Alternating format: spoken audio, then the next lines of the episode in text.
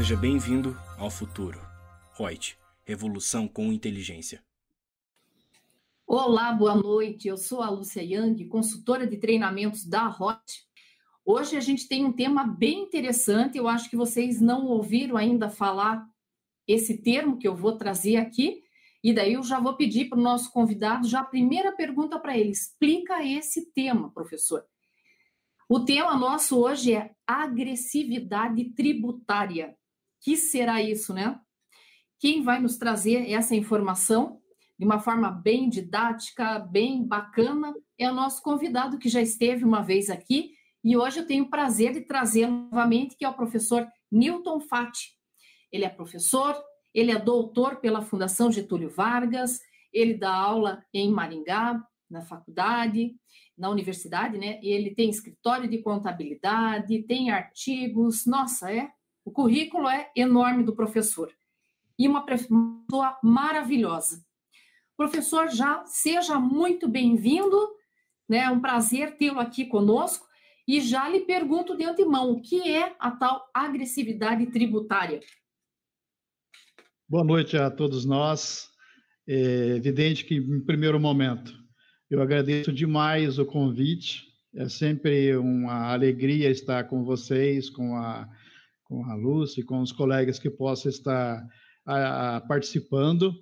Né? É, eu espero que, de alguma forma, a gente consiga é, não trazer um conceito muito claro, né? porque é, a agressividade tributária, até brincando um pouquinho com isso, na foto que é, faz a publicidade dessa live de hoje, eu apareço sorrindo, o que é muito bacana. Né? Aí alguém diz assim: Poxa, como é que você aparece sorrindo? O tema é, e o tema é agressividade. Né? Então, a gente pode falar de agressividade também de uma forma tranquila. Agressividade tributária é um termo usado bastante na academia, quer dizer, nas escolas, também a própria, o fisco federal e, e também o estadual é, utilizam um pouco esse termo, não na forma comum, porque o termo tem mais a ver com a tentativa que algumas empresas fazem, e não é só no Brasil, essa tentativa de buscar economias no gasto com tributos, isso é no mundo todo, não é só no Brasil. É, depois nós vamos comentar alguns outros estudos que são brasileiros, mas que têm referências, que têm é, comparações com estudo feito em todo o mundo. Já há muito tempo, é, é agora em 2005, 2006, por exemplo, o Brasil assinou um tratado com várias, a OCDE, né, o Banco Interamericano, o Fundo Monetário Internacional e entre outros agentes financeiros mundiais de cooperações técnicas na área de crimes contra a ordem tributária. Então, a preocupação não é só do fisco brasileiro. Aliás, o inverso. O mundo, há muito tempo, há muito tempo, isso por baixo de 30 anos, vem buscando formas de diminuir as possibilidades que as grandes empresas é, buscam para diminuir seus gastos tributários. Uso de paraísos fiscais, uso de offshore, uso de vários outros mecanismos que tentam diminuir seus gastos tributários. Então, é esses mecanismos que, de acordo com o fisco, quando a empresa busca algum mecanismo que, na ótica do fisco, está fora da legislação, pelo menos aquilo que a legislação que o fisco entende correta, né? por exemplo, créditos de PIS, COFINS, ICMS, IPI no Brasil, aquilo que está na legislação, isso é normal. Né? A busca por isso é planejamento tributário operacional, digamos assim. Né? Mas algumas outras formas, reorganizações societárias, é, uso, de certa forma, na ótica do fisco, o ágio, o deságio, formas diferentes de remunerações aos, aos grandes gestores das grandes empresas. É, nos Estados Unidos tiveram vários escândalos no sentido de é, até empresas de auditorias que foram à falência em razão de fraudes é, contábeis e, por consequência, tributárias. Então, o mundo há muito tempo se preocupa com essa, o que ele passou a chamar de agressividade. Quer dizer, é, as empresas, por sérias, várias razões, buscam formas de economia tributária. E é, no Brasil, nós, um dos dados da própria, do próprio governo federal, que a carga tributária brasileira, em média, né, 33% do PIB. Alguns acham muito, outros acham pouco, mas a nossa discussão não é essa. Né? É, alguns países ou outros países é, que têm uma carga tributária até maior do que a brasileira é, buscam mecanismos de tentar diminuir essa, essa possibilidade. E um dos mecanismos bastante utilizados é, hoje é essa transferência de informações contábeis por isso também o Brasil entrou na harmonização contábil. Não foi de bobeira, não é porque o contador brasileiro ou o governo brasileiro é bonzinho, não é isso. O Brasil entrou é, obrigatoriamente na harmonização contábil ou adaptação contábil de alguma forma, em razão de pressões externas. Claro. Talvez uma curiosidade aí, a Lei 11638 ela já tinha sido construída há quase 20 anos atrás. Verdade. E só, fe, só foi aprovada em dezembro de 2006. Agora fugiu, seis, é, por pressões é, é, externas, Banco Mundial, ONU, os seus instrumentos financeiros. Veja, mudar uma lei contábil em dezembro do mesmo ano e exigir que ela seja implantada no ano seguinte é claro que isso não aconteceu. Então, quer dizer, é, isso é pressões externas e, é, e, também pressões externas que obrigam o governo brasileiro por, foi, foi feito assinado acordo, sim, mas uhum. por obrigação, a ONU, a OCDE, o governo brasileiro tem a obrigação de informar movimentações financeiras das empresas. Entre uma, uma das consequências disso, por exemplo, a que está se discutindo agora no Congresso, a tributação sobre distribuição de dividendos. Perfeito. Tem a ver com isso. O pano, um dos panos de fundo não é questão de desigualdade é, social no Brasil. É claro que isso também é importante. Mas entre as questões de fundo está essa movimentação financeira ao redor do mundo, que é trilhões de euros. Existe um livro que trata sobre fraudes em instituições bancárias mundiais. Hum. É muito dinheiro. Então, quer dizer, tudo isso envolve também mecanismos que as empresas, as grandes empresas, utilizam para tentar diminuir os seus gastos tributários. Usam mecanismos vários, entre eles também, claro, alguma forma de sonegação. Então, quando no Brasil grandes empresas procuram mecanismos de diminuir sua, sua carga tributária, fugindo daquilo que é o normal, o que, que eu chamo de normal? Planejamento tributário operacional, planejamento tributário antecipativo, uhum. né? de acordo com a lei, usa as recuperações permitidas para a lei. Então, sempre que uma empresa busca mecanismos que, para o fisco, é uma tentativa de sonegação, sonegação não, mas de burlar a legislação, é, ele chama isso de agressividade tributária.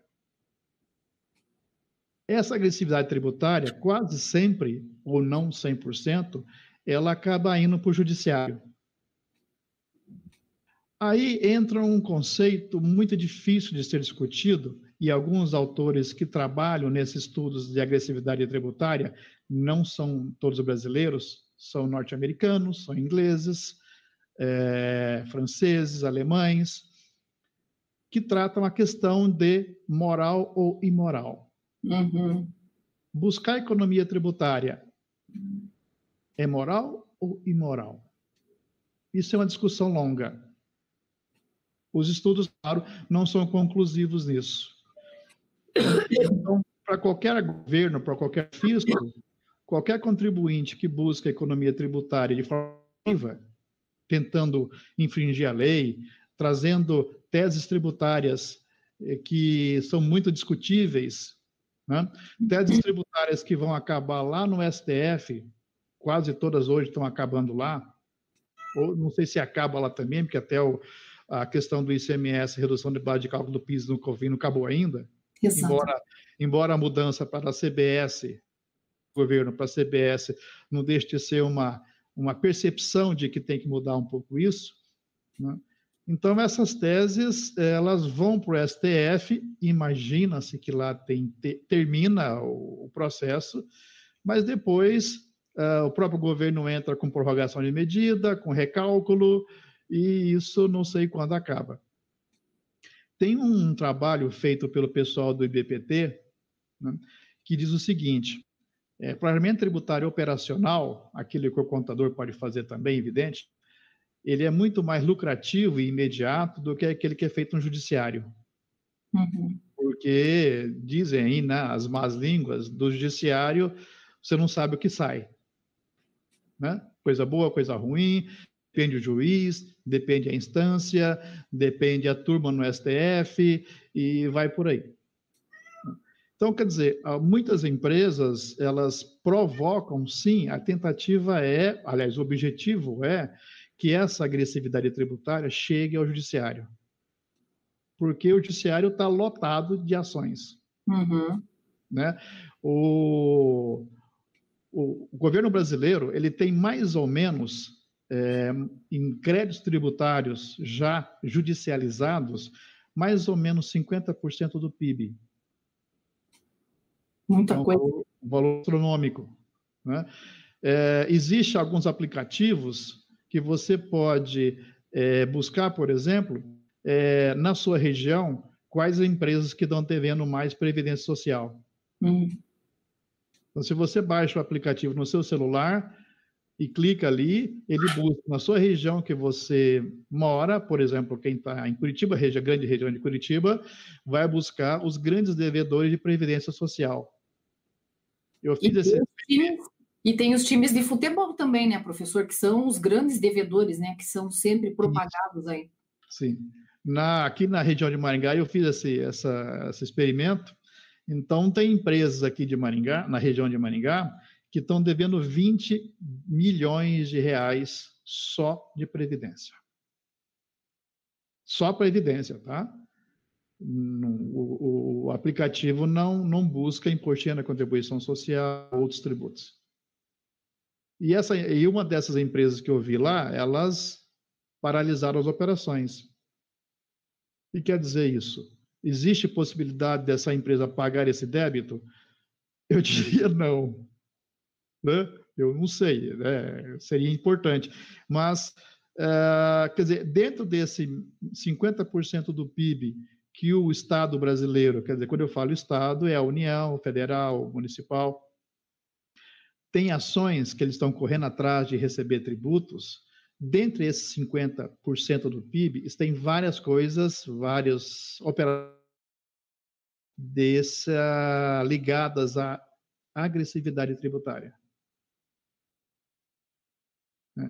Então, esse 50% do PIB está lá provocado. Está lá de uma forma que a, a empresa, ou a, algumas empresas que buscaram isso, é, tiveram como objetivo. Nem todas elas, ou pouquíssimas delas, estão se defendendo de auto-infração. Elas provocam, elas entram com o processo. Algumas sim, algumas estão se defendendo de auto-infração. Qual é a origem desse auto de infração?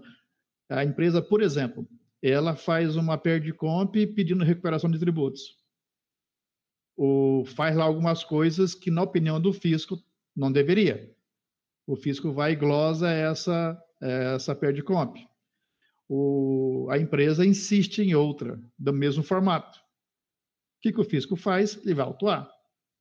Mas é isso que a empresa quer. Ela quer ser autuada.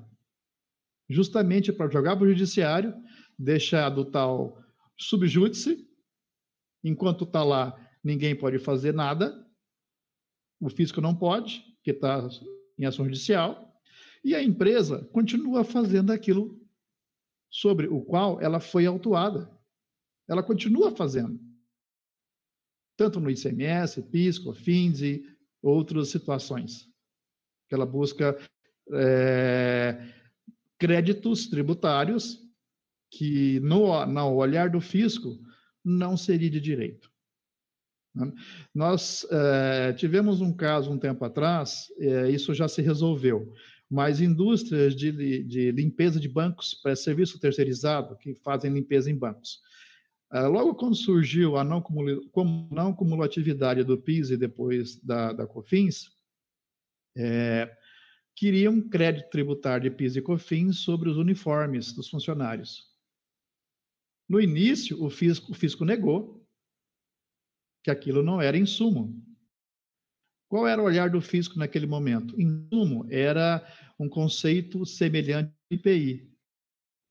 Matéria-prima consumida, né? materiais utilizados no processo industrial. E, naquele momento, o a, serviço não era processo industrial na ótica de recuperação de PIS e COFINS. Hoje isso já pacificou. Mas por que pacificou? Porque as empresas trombaram com o fisco. Espera aí, não é assim. Isso também faz parte, né? é, uma, é um gasto necessário à atividade, entre outros exemplos. Né? Então, a, aquilo que aconteceu com PIS e COFINS ao longo do tempo que foi sendo pacificado, muitos deles foram por agressividade tributária de grandes empresas. As pequenas empresas, que mesmo que estejam no lucro real, ou a grande maioria das, das pequenas empresas, que mesmo que estejam no lucro real, é, muitas delas têm receio de trombar com o fisco. Né? Ah, eu não vou trombar com o fisco porque eu posso ser. Ah, o fiscal pode vir aqui na minha empresa, quer olhar todas as minhas operações, vai, vai que ele acha algum erro. Então, essa agressividade tributária, ela é um mecanismo de grandes empresas. Né? É, então, você tem aí, né, é, traduzindo, a agressividade tributária é quando a empresa busca diminuir gastos tributários e que, em vários momentos, ou quase sempre, é contra a opinião do fisco. Por isso, ele é agressivo. É, tem alguns estudos. É, fica à vontade, Lúcia, para você questionar alguma coisa, tá? Fica à vontade. estou absorvendo aqui, pode falar. Tá. Tem alguns estudos que foram feitos aqui no Brasil, e um deles é, busca o seguinte: é relacionar a agressividade tributária de empresas brasileiras que estão na Bolsa de Valores com empresas norte-americanas, está na Bolsa de Valores de Nova York. Então, o pesquisador fez lá uma série de, de comparações, né? E na, na opinião dele, as empresas brasileiras são menos agressivas do que as empresas que estão na Bolsa de Valores de Nova York. Eu tenho uma preocupação quanto a uma pesquisa dessa aí, porque quando a gente pesquisa, você não tem exatamente detalhes de como o pesquisador pegou algumas informações. Entre algumas pesquisas que foram realizadas, qual foi a comparação? Ah, quanto menos imposto de renda e contribuição a empresa paga, que está na emoção de resultado, ou está lá no passivo a ser pago, quanto menos isso, menos agressiva a empresa é. Eu acho que essa relação no Brasil não pode ser assim. Porque o valor do imposto de renda a ser pago, é maior ou menor, não depende de agressividade. Por exemplo, posto de combustível Hoje, posto de combustível tem que ser lucro real, porque a lucratividade dele é pequena. Né? Então, a, da atividade dele, o lucro que ele vai ter incidente de imposto de renda é pequeno em relação a outros tributos. A maioria dos produtos com posto de combustível trabalha vem por subção tributária, CMS, PIS, COFINS e tais. Então, a carga tributária de um posto de combustível é muito menor do que de um supermercado, por exemplo, né? Do que uma empresa de prestação de serviço. Isso quer dizer que ele é mais agressivo tributariamente? Não. É a incidência tributária que ele está sujeito é diferente. Então, algumas pesquisas que a gente percebe que as, as pessoas fazem, nesse caso, na área tributária, algumas esquecem, de alguma forma, do modelo tributário brasileiro. Então, nessa pesquisa, a pessoa faz essa relação, por quê? Porque lá nos Estados Unidos, lá em Nova York, o pesquisador de lá fez a mesma coisa. Ele pegou o valor do imposto de renda lá das empresas norte-americanas e comparou com a receita, com o total do ativo, fez lá uma proporcionalidade, né? e aí o pesquisador brasileiro fez a mesma coisa e achou que no Brasil as empresas são menos agressivas. Depende do ramo. Alguns Sim. ramos é mais, outros ramos é menos. Então, algumas pesquisas a gente tem que duvidar um pouquinho. Não duvidar do pesquisador, não é isso. É da forma como ele fez.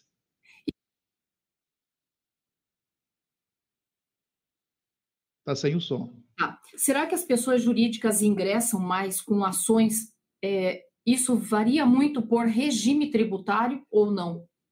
Por exemplo, uma empresa do lucro real ingressa muito mais com ações tributárias do que lucro presumido ou um simples nacional? No caso aqui da agressividade tributária, é empresa lucro real. São só grandes empresas, todas elas maior do que os 78 milhões no ano. Né? E por isso que também porque vamos discutir mais sobre a possibilidade ou não de utilização ou da glosa do, de uma despesa ou de um custo, Sim. coisa que em outros regimes não se utiliza, né? Mas talvez, é, se realmente essa nova reforma tributária aí for aprovada, vai ter uma mudança enorme para quem está dentro de um lucro presumido, é, fomentando que ele tenha que ter uma contabilidade muito regular, muito é, importante, assim. É, nós estávamos comentando antes de iniciar a live aqui sobre a disciplina de é, custos, né? Contabilidade de custos. Ela é tudo, né? Ela é um coração para a empresa. E hoje, que empresas que fazem, que têm centros de custos, que fazem essa análise, a maioria não sabe nem o preço da mercadoria. Eles vão por um instinto, né? Um feeling é, ah, quanto que o meu concorrente está fazendo? Ah, também vou fazer mais ou menos nesse parâmetro. Quer dizer, sim, um estudo. E eu acho que a reforma vem, talvez, para mexer em toda essa estrutura, todo esse tipo de costume que vem no brasileiro há muito tempo e vai exigir muito mais do profissional contábil. É, a gente vê muito isso que você falou, claro, é, é verdade de, daquilo que a gente conhece um pouco da, da, do empresariado brasileiro e né? mas uh, até uh, comentei com um colega ontem muitas culturas brasileiras digamos não faz orçamento empresarial né é, tem medo do fisco é, se, o, se o carro do, do, da Receita Federal passa em frente à, à empresa o empresário olha aquilo lá fica preocupado essas coisas acontecem né? Quer dizer, isso tudo vem um pouco da história brasileira. Né? A história brasileira de, de é, sonegar por sonegar, né? O empresário que sonega, ele, ele é elogiado pelos outros, pelos outros colegas, e às vezes os outros colegas ficam pedindo sugestão, como é que você faz aquilo. Então, eu penso que é, algumas dessas mudanças culturais, primeiro que mudança cultural é com o tempo é, é geracional. Né? É geracional. Então, muita coisa que a gente faz hoje, nossos avós, sei lá, faziam também, né, de forma comportamental. É, isso é o tempo. É o tempo. Né? Tem uma pesquisa aqui realizada pelo pessoal de administração aqui de Maringá, que procurou conhecer perfis de modelos decisórios, entre outras coisas, entre o fundador da empresa, empresas com mais de 20 anos na região. O fundador da empresa pensam os seus filhos que estão gerindo a empresa. Aí você percebe algumas coisas que são iguais. Ah, meu pai me ensinou assim.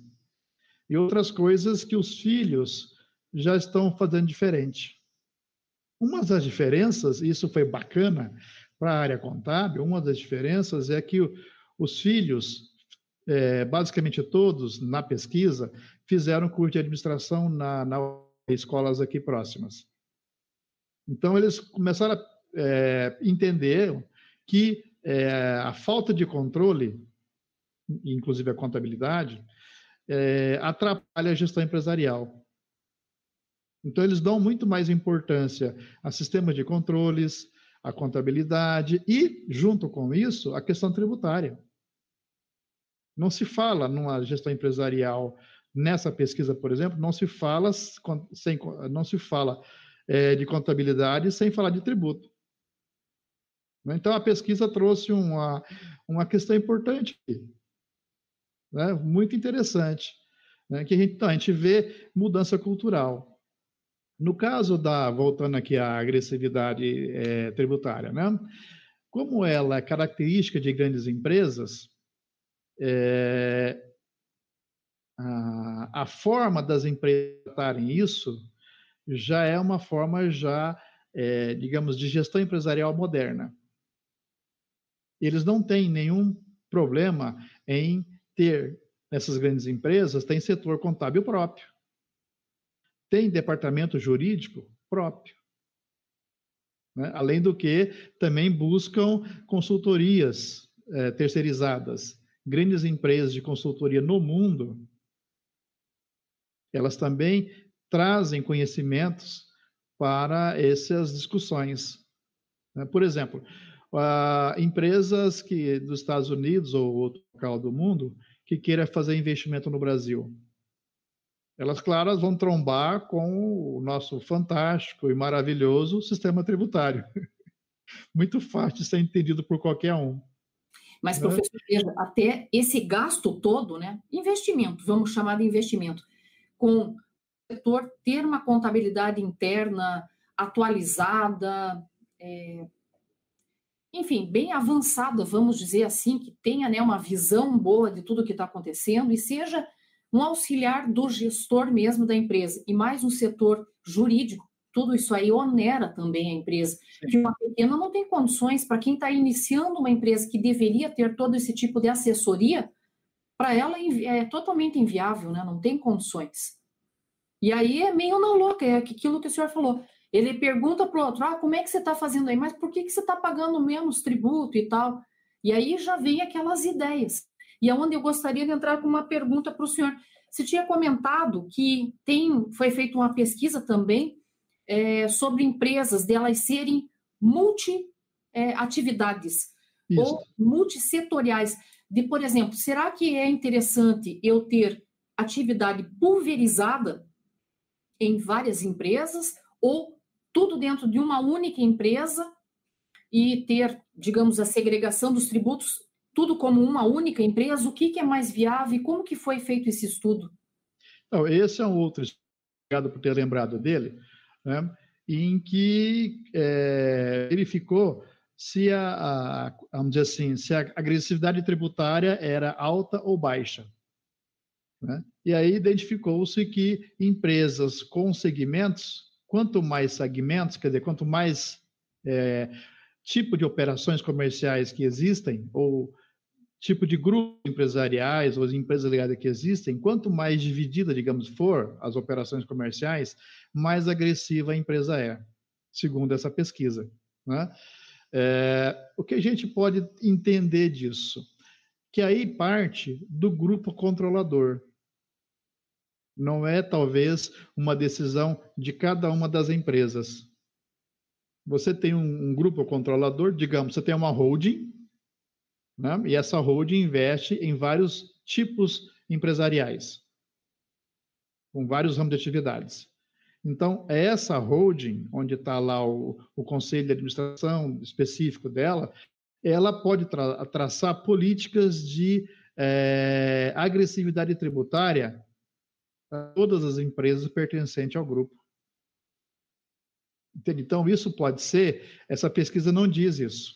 Ela não entra nesse, porque aí ela não foi verificar se essas empresas pertencem a esse, aquele ou outro holding.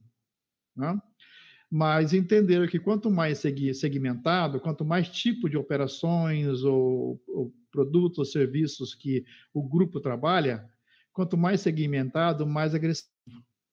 Isso pode ser uma política do grupo. Né? É, Por que isso acontece? Uma agressividade, né, professor, que não seja, às vezes, só tributário. Talvez seja, talvez também tenha, mas sei lá, às vezes operacional, é, talvez para continuar vendendo e ter ele mesmo como seu concorrente. Por exemplo, pegar lá o Boticário. O Boticário se subdivide, tem lá o quem disse Berenice, né? Tem o Boticário, tem o não sei o que lá, inbox lá, sei lá, é um outro nome, esqueci agora o nome lá. Mas ela tem divisões, e daí são para públicos diferentes. Esse não sei o que lá, inbox, que é o nome, esqueci agora, mais top. Inclusive tem umas coisas importadas e tal lá que eles vendem. Aí o Boticário é o mais ou menos e o, e o é para ser lá o quem disse Berenice o mais popular ali. Quer dizer, então, ah, eu sou consumidora, mas eu não tenho condições de comprar lá um negócio do Boticário, mas eu vou então ali no quem disse Berenice, que também é da mesma rede, né, o mesmo grupo. Então pode ser que seja às vezes questão de gestão ou pode ser até mesmo critérios tributários. Sabe o que, que eu estava vendo e achei bem legal, professor, esses dias? Eu não e acho que eu li em algum lugar, ouvi em algum dos Whats, eu não me lembro como é que foi, ou até não sei se não foi você mesmo que me mandou, professor, que falava do chocolate lá, do sonho de valsa. Foi você que me mandou? Eu acho que não. Não, eu achei muito legal que falava que antigamente o sonho de valsa tinha aquele que você torcia assim a embalagem dele, né, os dois lados. Aí diz que eles mudaram agora e fizeram diferente, né? A embalagem dele não é mais aquele de rosquear, ele já é fechadinho dos dois lados. E aí o pessoal diz, veio o pessoal de marketing dizendo que porque aquele outro formato de rosquear lá não mantinha tanto aquela parte crocante do é. chocolate e tal, né? Eles vieram com todo esse estudo. Mas, a bem da verdade, porque ele caía numa outra nomenclatura de produto onde a carga tributária era menor. Olha, então, né, ele vai, ele mata dois coelhos com uma cajadada só. Né? Isso também que, que era para colocar. É, essa, essa mudança de contexto de produto, ele não é agressividade. Porque aí eu estou adaptando de uma forma lícita o produto à tributação. Eu não estou é, simulando nada, né? O produto está ali, está claro, identificável, né? de acordo com o, o, código NCM do IPI. Não tem nada de diferente ali.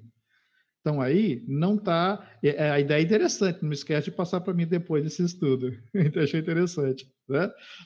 É, é, então, aí está dentro de uma análise que, quando a gente fala de planejamento tributário operacional, e a gente comentou um pouquinho na live anterior, né?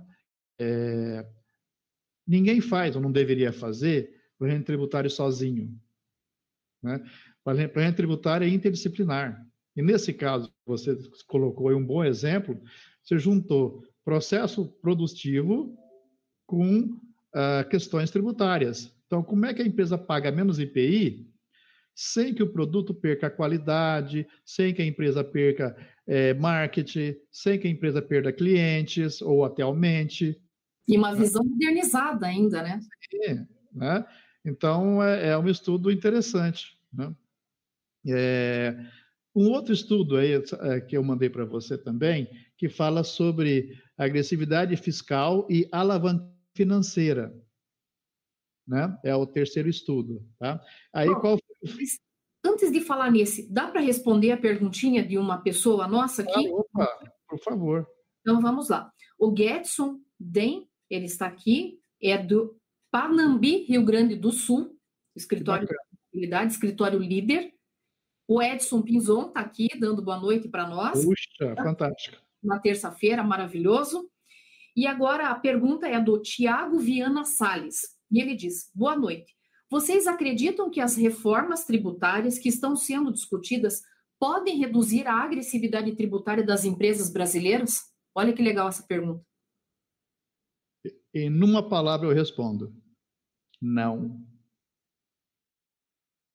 Sabe por quê? Isso vai piorar ou não?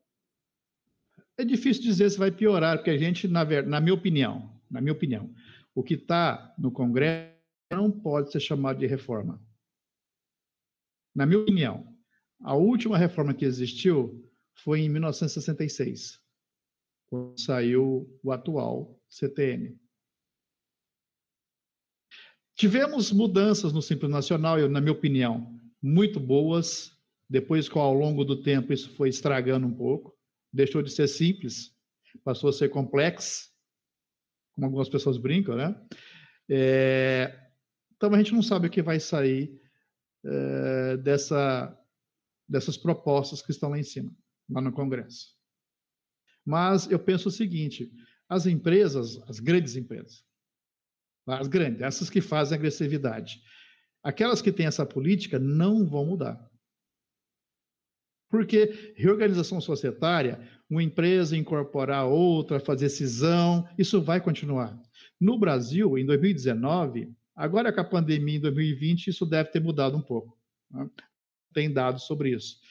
Mas em 2019, 2018, 2019, houve várias incorporações, várias reorganizações societárias, né? por várias razões, empresas brasileiras comprando estrangeiras, empresas estrangeiras fazendo joint venture com empresas brasileiras, fazendo cisão incorporação, e dentro desse corpo todo de, de, de negociação entre grandes empresas, o aspecto tributário ele faz parte. Ele compõe a discussão. Eu vou incorporar ou não essa empresa? Ela tem passivo tributário é, evidente ou ela tem passivo tributário oculto? Que ela ainda não sabe. Né? Uhum. Existe autuação que essa empresa teve, mas não está em nota explicativa? Uhum. Entende? Então, quando há esses movimentos todos, por isso que eu, eu entendo que, independente do sistema, isso independe. As empresas que adotam essa prática vão continuar adotando essa prática. Quer ver uma das coisas, professor, que sempre está caindo ali de, de perguntas, questões se é possível ou não. E eu tenho acompanhado o que está surgindo, que não se falava tanto antes, e está aparecendo bastante até a solução de consulta e tudo, porque não tinha nem obras para a gente tratar quase é, sociedade em conta de participação. É. Né? O que mais aparece, e a pergunta lá se ah, pode o sócio ostensivo poder utilizar créditos do, da sociedade em conta de participação mesmo, uma ou outra utilizar, enfim, porque está tudo junto, mas eu tenho que ter tudo segregado, né? Então tem toda essa situação de possibilidades de, por exemplo, eu estava lendo uma, foi uma solução de consulta que dizia assim, que criar uma sociedade em conta de participação com o sócio participante e o sócio ostensivo, e o participante só ficar ali, tipo, recebendo distribuição de lucros, o fisco já não estava interpretando com bons olhos isso. Ele queria um propósito negocial maior do que isso. Então, olha é, é difícil, né, de cada vez mais a gente poder fazer uma reestruturação tributária, societária, geral de uma empresa. Se eu devo segregar uma empresa em várias para jogar cada uma no regime tributário, sabe o que, que eu acabei vendo? Achei interessante, mas já faz tem uns quatro, cinco anos em que um juiz é, fez o seguinte: tinha um sócio que ele estava como sócio de várias simples nacionais, e não me lembro qual foi o caso, o critério que fez com que ele é, estivesse respondendo judicialmente. E ele queria justiça gratuita, se dizendo uma empresa pequena, sócio de uma simples nacional. E o juiz, é, com certeza não foi né, só o juiz, mas é, promotor e tudo também, chegaram a fazer um levantamento e disseram: para você não tem nada de gratuito, não. E, na verdade, você é um grandão, porque você é sócio de várias. Se for somar de uma empresinha, nós temos um perfil seu. Mas o senhor é muito maior do que está dizendo, porque é sócio dessa, mais essa, mais essa, e se somar tudo isso aí, o senhor tem riqueza, sim, e tem condições de bancar o processo. Então, quer dizer, olha como eles estão já muito mais avançados, uma visão bem diferenciada do que nós tínhamos antigamente, né? É, o, é, essa, é, é, essa divisão de empresa já não é uma coisa nova. Né? É, eu, eu, tive a oportunidade de conversar com alguns empresários que estavam discutindo sobre isso. No caso aqui em Maringá, justamente na área de confecção, existe uma situação também que foi discutida. eu não sei como avançou isso em Cianorte também, que é uma fábrica, um grande centro de vestuário Então, houve várias discussões nesse sentido. Né? É, e uma, uma dessas discussões, eu, vamos dizer assim, tirei meu time de campo, porque a ideia era criar empresa fictícia. Falei, olha, eu, desculpe, mas né, eu não, não tenho condição de orientar vocês, ou né, vocês podem procurar outro profissional, porque, é, digamos assim, esse assunto eu não entendo. Então, já falei assim, ponto. Né? Então, é, aparece situações, consultas, perguntas. É, então, é, a, a, esse tipo de, de, de, procedimento, dividir empresa para dividir faturamento, isso não é agressividade tributária. Isso é fraude. Então, a agressividade tributária não tem relação com fraude. A empresa não está sonegando ela pode estar, sim, é, fora do conceito de propósito negocial, veja bem, propósito negocial entendido pelo fisco brasileiro, que não é o mesmo nem da França, nem da Alemanha, onde vem a origem desse conceito, nem dos Estados Unidos.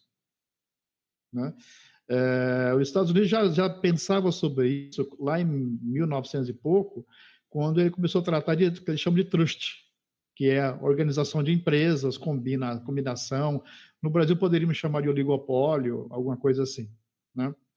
É, então, eles já discutiam isso. Né? Por que, que vai dividir duas, uma, uma, empresa em duas, três, se elas vão trabalhar com o mesmo produto? Por exemplo, é, esses tempos atrás, o Congresso norte-americano estava discutindo a ideia da. O, Facebook é o, é o dono do, do WhatsApp de ele vender o WhatsApp para outro. Uma forma de desconcentrar poder de mídia. A mesma coisa, o Google também está sendo acusado lá na Europa do mesmo questão. O Google é, foi penalizado em vários é, milhões de euros é, de tributos em três ou quatro países na Europa por poder econômico, abuso de poder econômico. Então, os países lá autuaram ao Google, quer dizer, as empresas ligadas ao Google, né, dizendo, olha, peraí, né, você está ganhando um, um dinheiro absurdo, uma concentração enorme econômica, né, e cadê os tributos? Não, né, não tem, ou tem muito pouco. Né. Você, o, uma, uma das ideias das propostas tributárias no Brasil é tentar tirar tributos das grandes empresas de mídia, no comércio exterior, por exemplo. Eu vou aqui no Facebook, é, clico lá numa empresa que está fazendo propaganda, compro o produto dela, né? o Facebook ficou no, no, no, meio termo, como se fosse um representante comercial. Né? E não paga nada por isso, no tributo. Então, uma das propostas é discutir sobre isso. Se vai conseguir, também não sei. Isso, por enquanto, estar no campo das ideias. Quer dizer, isso está sendo discutido no mundo. Por isso que eu, né, eu acentuo isso, né? É, a agressividade tributária não é só uma coisa brasileira. Aliás, ela é tem origem em operações internacionais, origem assim, conhecimentos em operações internacionais. Professor, e daí quais que seriam os fatores que contribuem aí para a existência dessa agressividade? O principal, gente... é, é, hum. pegando aqui a, a, terceira pesquisa, né, que trata sobre alavancagem financeira, o principal é, é fluxo de caixa. Porque se eu diminuo a carga tributária e mantenho o preço de venda, eu vou ter mais entrada de recursos derivados das vendas. Eu vou gastar menos com tributo e, por consequência, é, digamos, quase direta, eu, a empresa vai ter maior lucro e vai poder distribuir bônus, dividendos, lucros para os seus investidores. Muitas dessas empresas que mexem com, com atuam alavancagem tributária no Brasil, muitas delas têm investidores estrangeiros. E o investidor estrangeiro, quando vem ou investe no Brasil, ele investe por quê?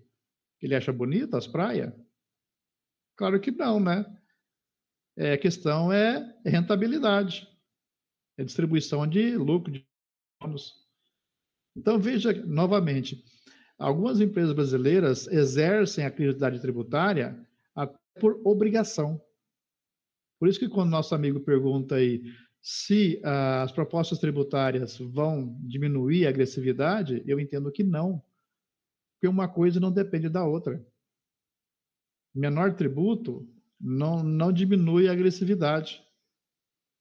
Né? Então, essas três pesquisas que, que a gente conseguiu colocar aí mostram isso. E a terceira, né, que está ligada à alavancagem financeira, quer dizer, mais fluxo de caixa, mostra que as empresas estão conseguindo isso. Elas buscam a agressividade tributária para ter mais é, caixa. E mesmo as legislações são, também são complexas para ter o um entendimento delas. Então, cabe realmente a discussão, né? Porque tem muitas brechas, tem linguagens que, às vezes, uma vírgula muda tudo ali, você fica naquela, será que, que eu uso tantos por cento? Será que é tanto? Será que isso aqui se aplica ao meu produto e tal? Então, também a gente tem que ver esse lado né, da complexidade da linguagem, da linguagem tributária existente. E isso também fomenta né, a abertura claro, de claro. novas teses, tudo para discussão. E veja como uma vai levando a outra, né, professor? Você tinha comentado ali do, do PIS e COFINS na base de cálculo do ICMS. E agora o que, que já está vindo aí junto, que está puxando? O ISS também nessa ah. base de cálculo né? Ele já vem de rodão, quer dizer, mas eles dão margem para esse tipo de situação. E olha que toda a legislação, quando ela é criada, ela passa, né, por um, é, como é que a gente chama lá, um, tem uma ordem lá que, que faz toda a avaliação de toda a legislação para ver se ela está tudo em conformidade com o que uma lei deve ter. Então, eu sempre penso, ah, eles deixam passar esses furos, porque também, senão, qual seria a função do advogado tributarista? Não, e se eu não tenho furo nenhum, se o negócio está certinho ali, diz passo a passo como é que eu tenho que fazer e não gera dúvida, para que, que precisaria essa discussão? Tem, um, né? tem uma coisa que me lembrou agora. É, quando surgiu o Simples Nacional, 2006, e ele já foi implantar, era para ser implantado ele em junho, julho de 2006. Aí o mundo inteiro brasileiro fazendo o curso Simples Nacional. Vários cursos, né? é, vários momentos tal. Aí quando começou a funcionar, é, assim, um mês depois, alguma coisa assim, veio a seguinte dúvida. Tá, e o crédito PIS e COFINS? É, a, do Simples Nacional não pode ter crédito de nada. Isso está na legislação. Tá, ponto. Mas e o cliente do Simples Nacional? Vai ter crédito de alguma coisa? Aí veja que interessante, a permissão para o crédito PIS e COFINS nas alíquotas é, 165 e 760, não está na lei.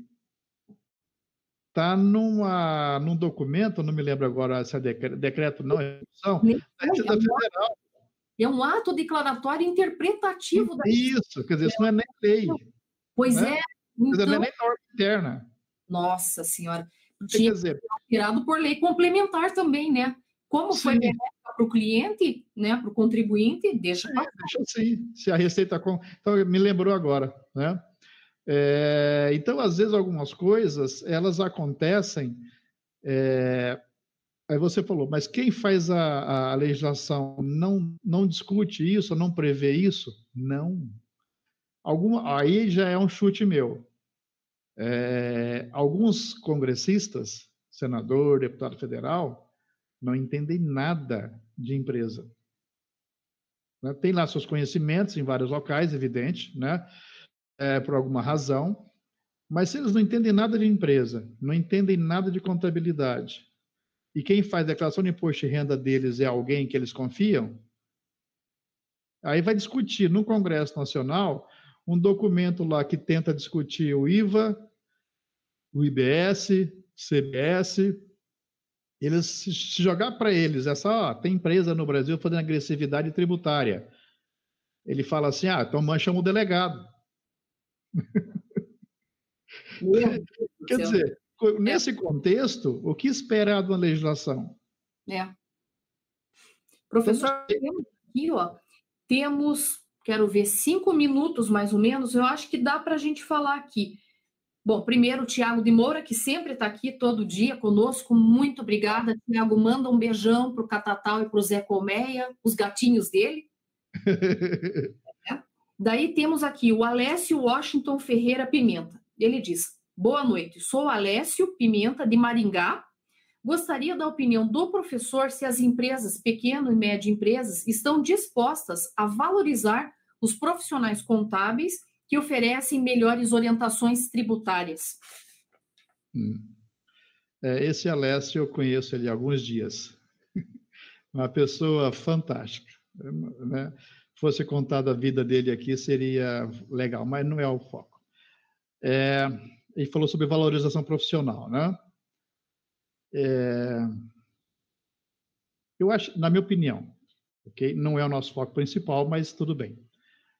É, valorização profissional, eu acho que tem que ser demonstrada, acho que não, tenho absoluta certeza, tem que ser demonstrada pelo profissional. Quando ele propõe situações, soluções, condições para, no caso aí, para os empresários, primeiro, ele saber o que está falando. Tem que conhecer. No caso específico, conhecer contabilidade e tributação. Não é, não é de um dia para o outro. A gente passa a vida inteira tentando aprender. Primeiro, isso. Segundo, ele tem que saber com quem ele está falando. Quem é o que está na frente dele? Ele consegue falar com as mesmas palavras, de contador para contador, tributarista para tributarista? Talvez sim, talvez não. Se a pessoa não tivesse um conhecimento básico sobre isso, ele vai ter que aprender a vender o peixe dele de acordo com o que o outro entende. Tem uma, uma palavra que eu acho muito bacana. Comunicação não é o que eu falo. Comunicação é o que o outro entende. Né? Porque, por isso que de vez em quando dá briga de casal, né? É. Brincando aqui, evidente, né? Então, então uh, ele precisa entender esse, esse processo. Né? Uma outra pra, frase para mim que eu acho bastante interessante. Para atuar na profissão contábil, você precisa saber até contabilidade. ah, eu já tinha falado essa frase, eu lembro. É. Então, aí para o nosso amigo aí, né?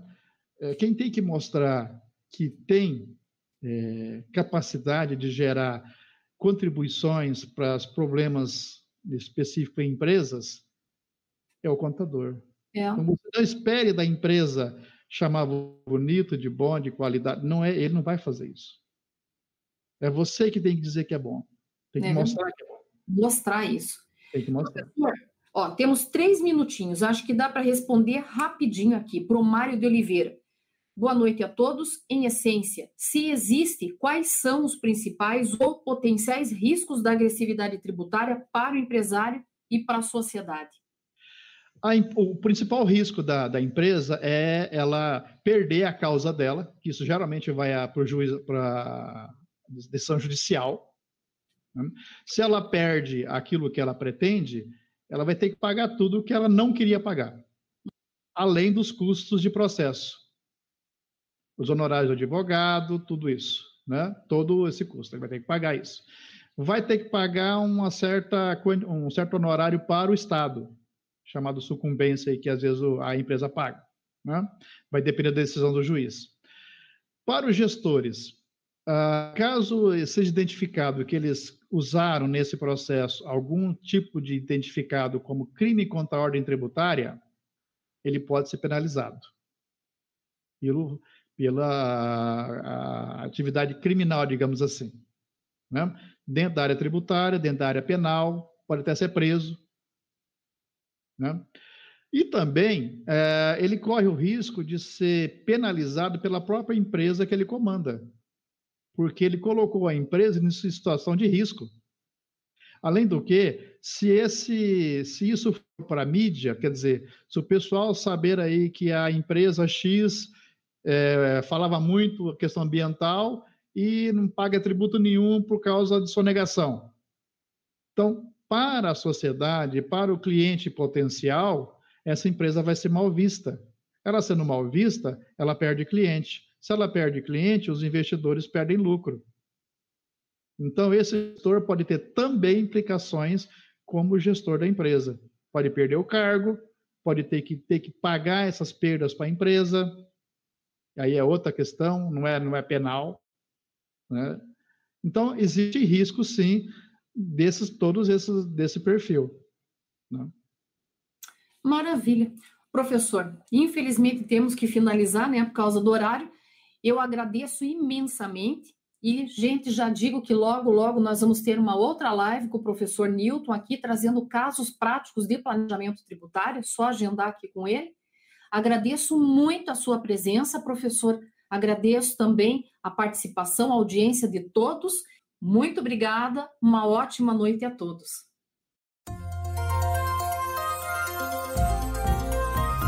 Gostou do nosso podcast? Acesse youtube.com/barra aí e assista a versão em vídeo. Deixe seu like, compartilhe com seus amigos e se inscreva no nosso canal. E não se esqueça de ativar as notificações para acompanhar nossos conteúdos semanais. Aproveite! Até mais!